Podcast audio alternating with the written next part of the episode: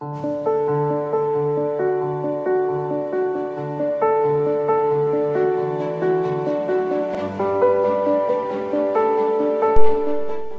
Santo Evangelio según San Lucas. En aquel tiempo se acercaban a Jesús los publicanos y los pecadores para escucharlo, por lo cual los fariseos y los escribas murmuraban entre sí. Este recibe a los pecadores y come con ellos. Jesús les dijo entonces esta parábola. Un hombre tenía dos hijos, y el menor de ellos le dijo a su padre, Padre, dame la parte de la herencia que me toca, y él repartió los bienes.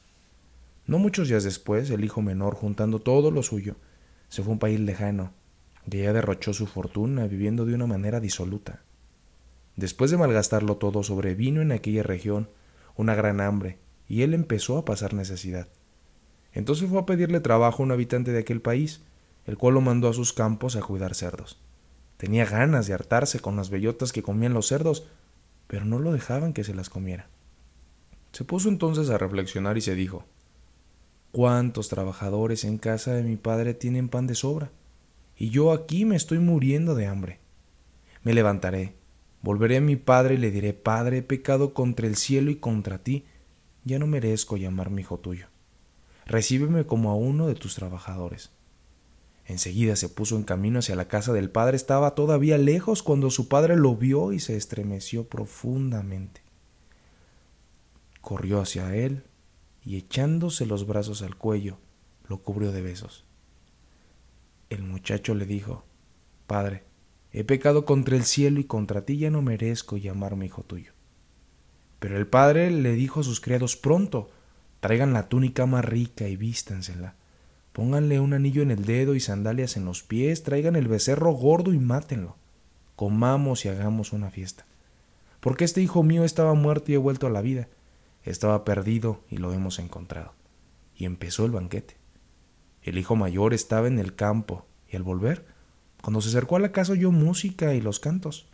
Entonces llamó a uno de los criados y le preguntó qué pasaba.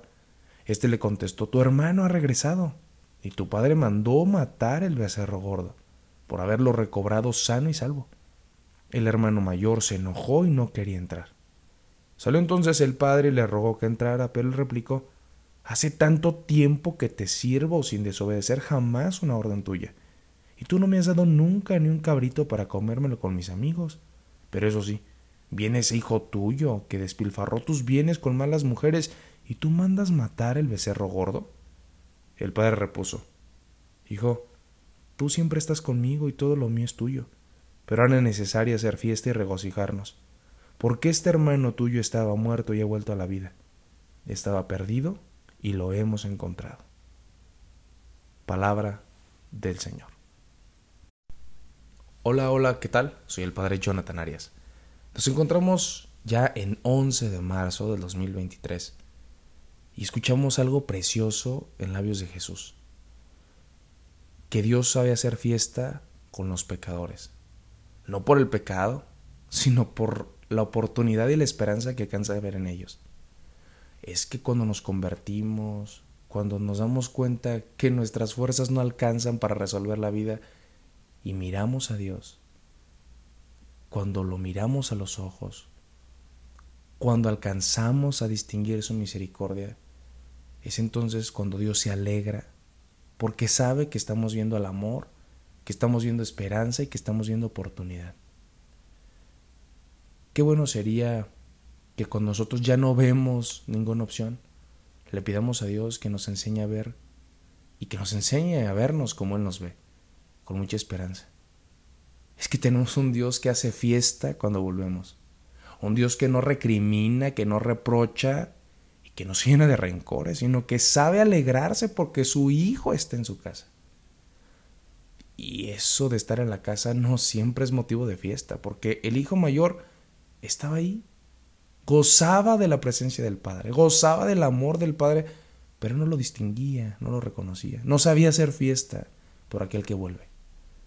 Será bueno que hoy podamos reconocer qué tanto hacemos fiesta con aquellos que vuelven o nos puede pasar sentirnos merecedores.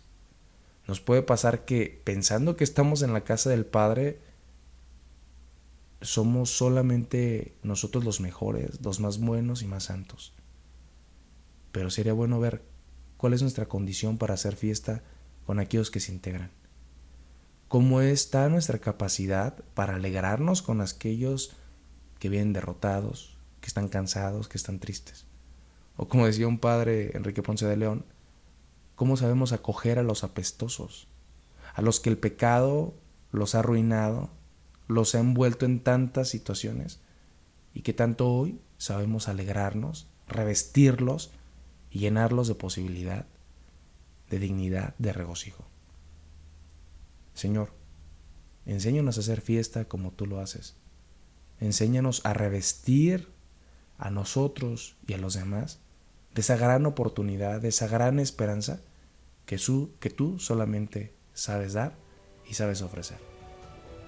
Enséñanos, Señor. Esto fue Jesús para Millennials. Hasta pronto.